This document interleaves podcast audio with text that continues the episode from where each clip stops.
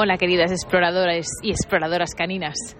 Bueno, escribo, empiezo este audio, no sé muy bien qué os quiero contar, pero sí que me gustaba que quedara como grabado eh, este lugar, esta banda sonora. Estoy en la estación de, tren con la mini exploradora y todo el trajín y, y nada, quería compartir que ahora mismo me siento súper poderosa.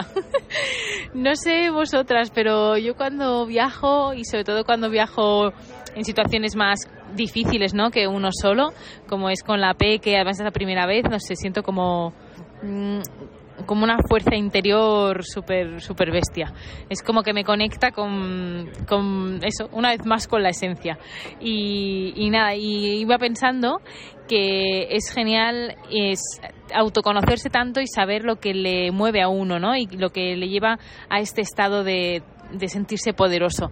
A cada uno nos pasa con algo distinto. A mi chico, por ejemplo, le pasa cuando va en bicicleta ¿no? y sube una montaña, eh, pues se siente eso poderoso.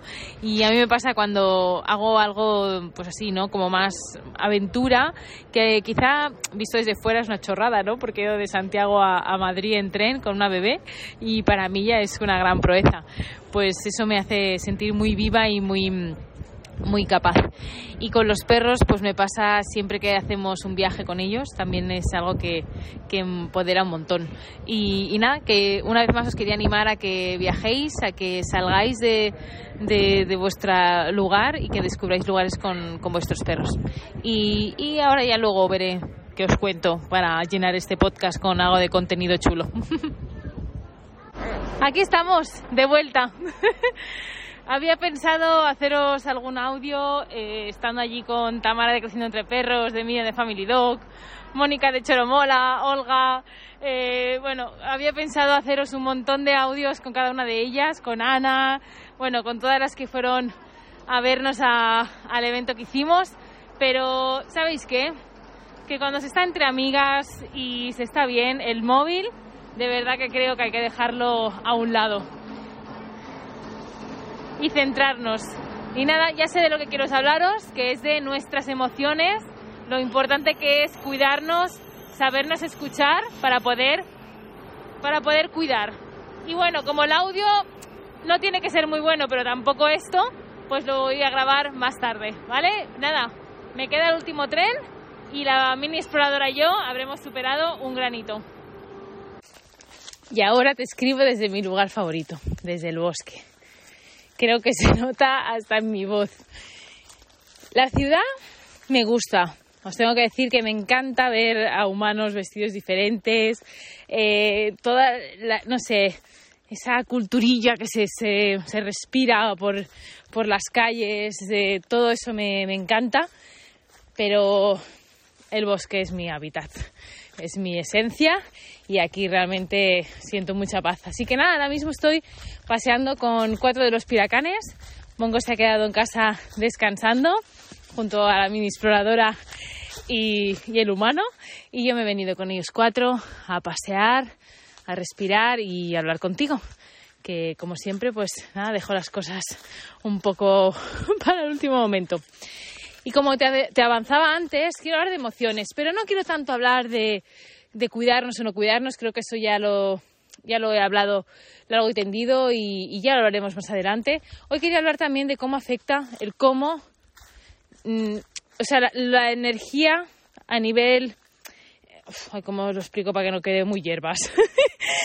o sea, vamos, cómo nos comportamos nosotros respecto a nuestros cachorros o nuestros recién llegados. Porque, bueno, durante esta semana vamos a hablar también de los perros que acabamos de adoptar, ya adultos, y vamos a hablar un poco de estas bueno, de estos casos, ¿no? De diferentes casos de, de cuando llega un piracán a casa o un perro que todavía no es piracán, pero está en ello. Entonces, nuestra manera de comportarnos, nuestra energía, nuestro, nuestras emociones, ¿no? Como lo que estamos sintiendo en ese momento va a afectar mucho en cómo se, bueno, cómo se desenvuelvan las cosas. Entonces voy a ir hablando un poco de diferentes casos para que cada uno un poco coja en lo que se sienta más identificado. Vamos a empezar por los cachorros, que es lo que llevamos ya unos días hablando de ello.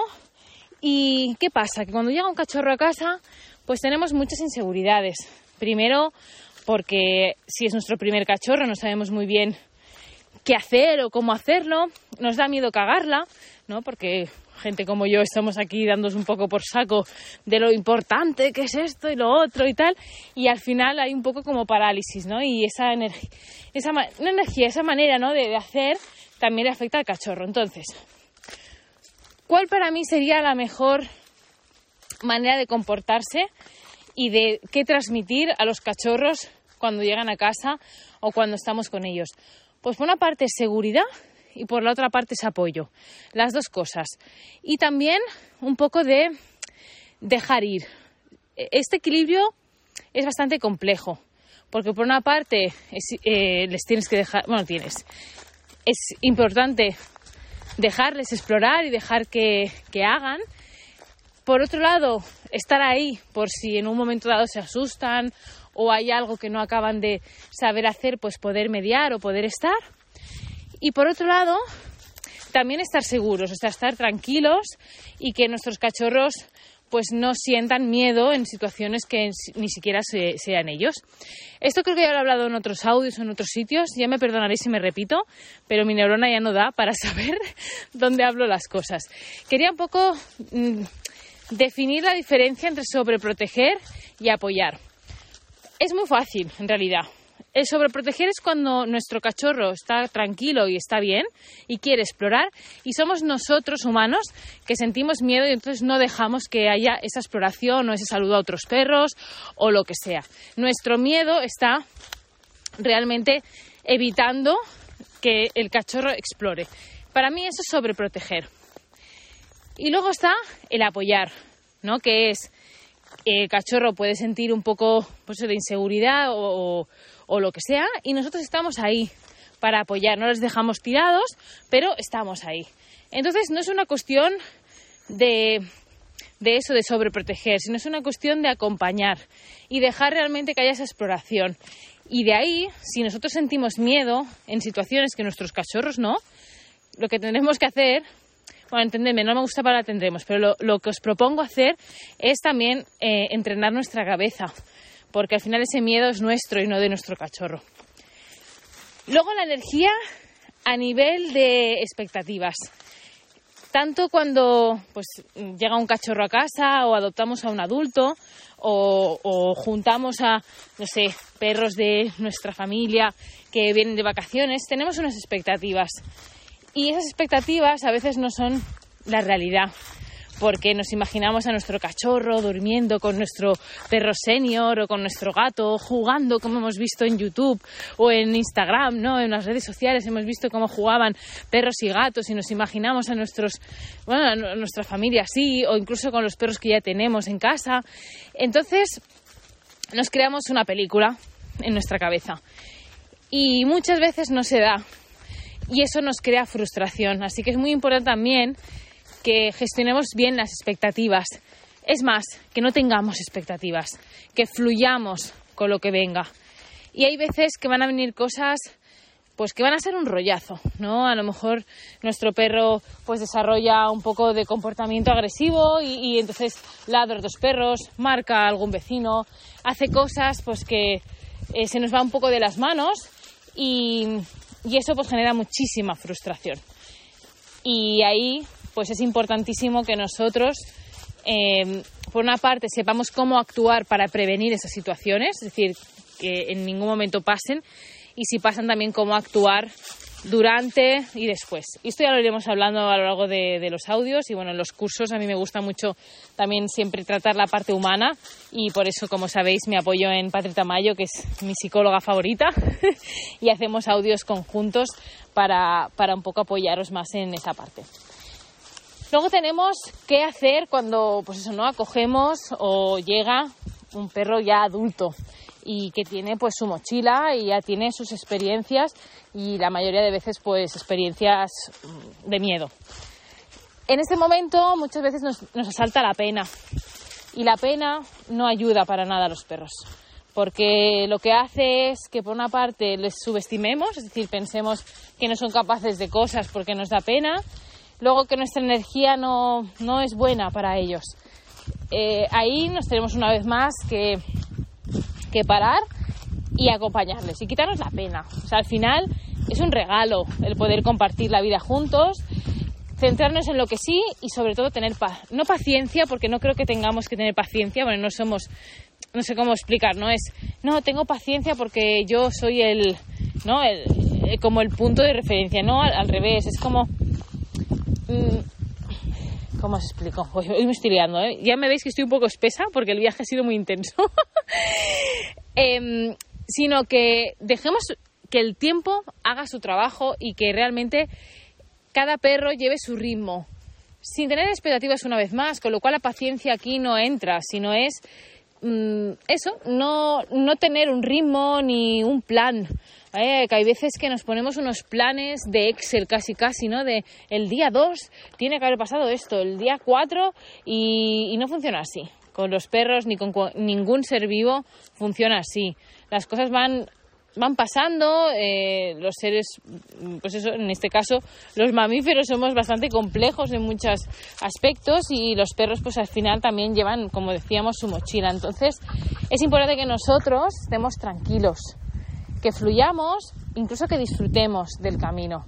Eso ya sería la, caña, ¿no? Disfrutar de cada pasito y no centrarnos tanto en lo que no y centrarnos en lo que sí.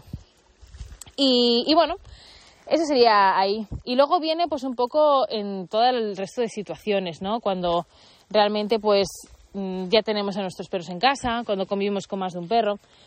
Os voy a dar un consejo así, no sé si diría la palabra consejo, pero bueno, voy a decir así a lo, a lo grande, que en cualquier situación al final lo importante es em, estar tranquilo, fluir con lo que va viniendo y si en algún momento nos quedamos atascados, buscar ayuda.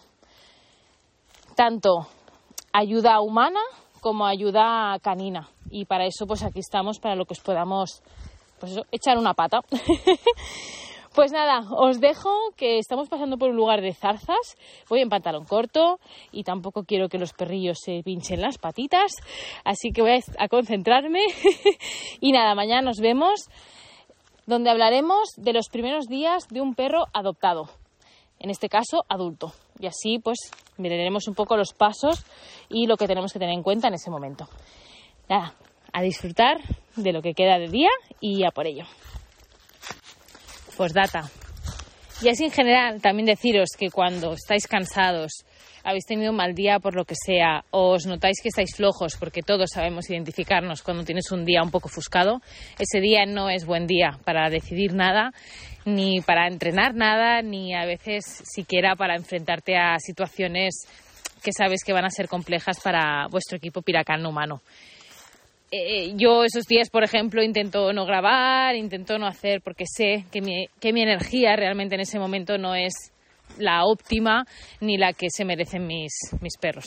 Así que también eso sería algo que se me ha olvidado decir y que creo que a mí me ha ayudado mucho en mi día a día de convivencia pues con todos estos piracaniles un poco cabroncetes. Ahí lo dejo.